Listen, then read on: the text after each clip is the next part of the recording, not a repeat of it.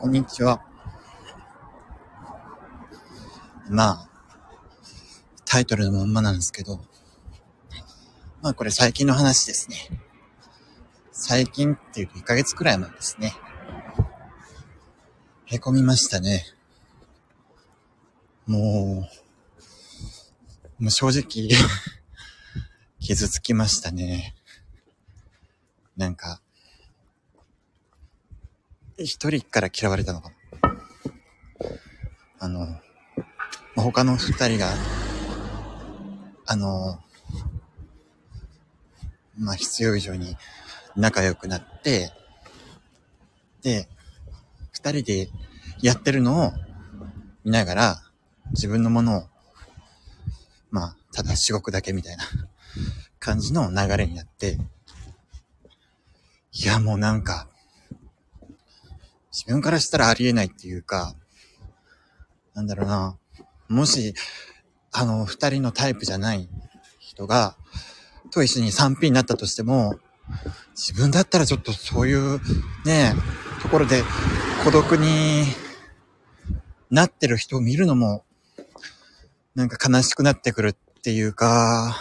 って思うじゃないですか。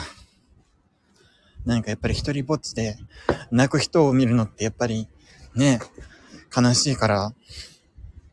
まあ無理やりなんかちょっとね、片手間でもいいから乳首いじってあげたりね、しますよね。っていうので、すごく凹んだのが1ヶ月ぐらい前ですね。でもね、なんかね、3P ってそういうリスクがあるんですよね。うん。なん、なんていうか、やっぱ2対1っていうのがね、たまにそうなっちゃうことがあって、もう自分でも、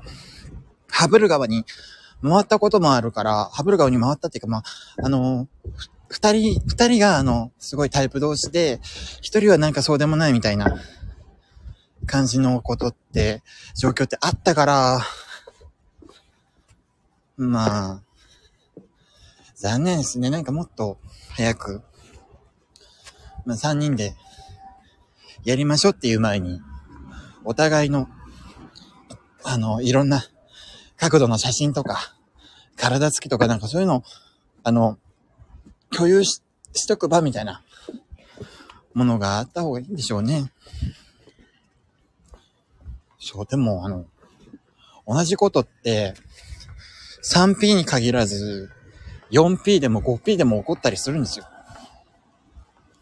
わあ、なんか、一人、あぶれてるみたいな。手持ち無沙汰の人がいるみたいな。もう 4P って、まあ、頑張れば2対2になるから、あぶれないと思うじゃないですか。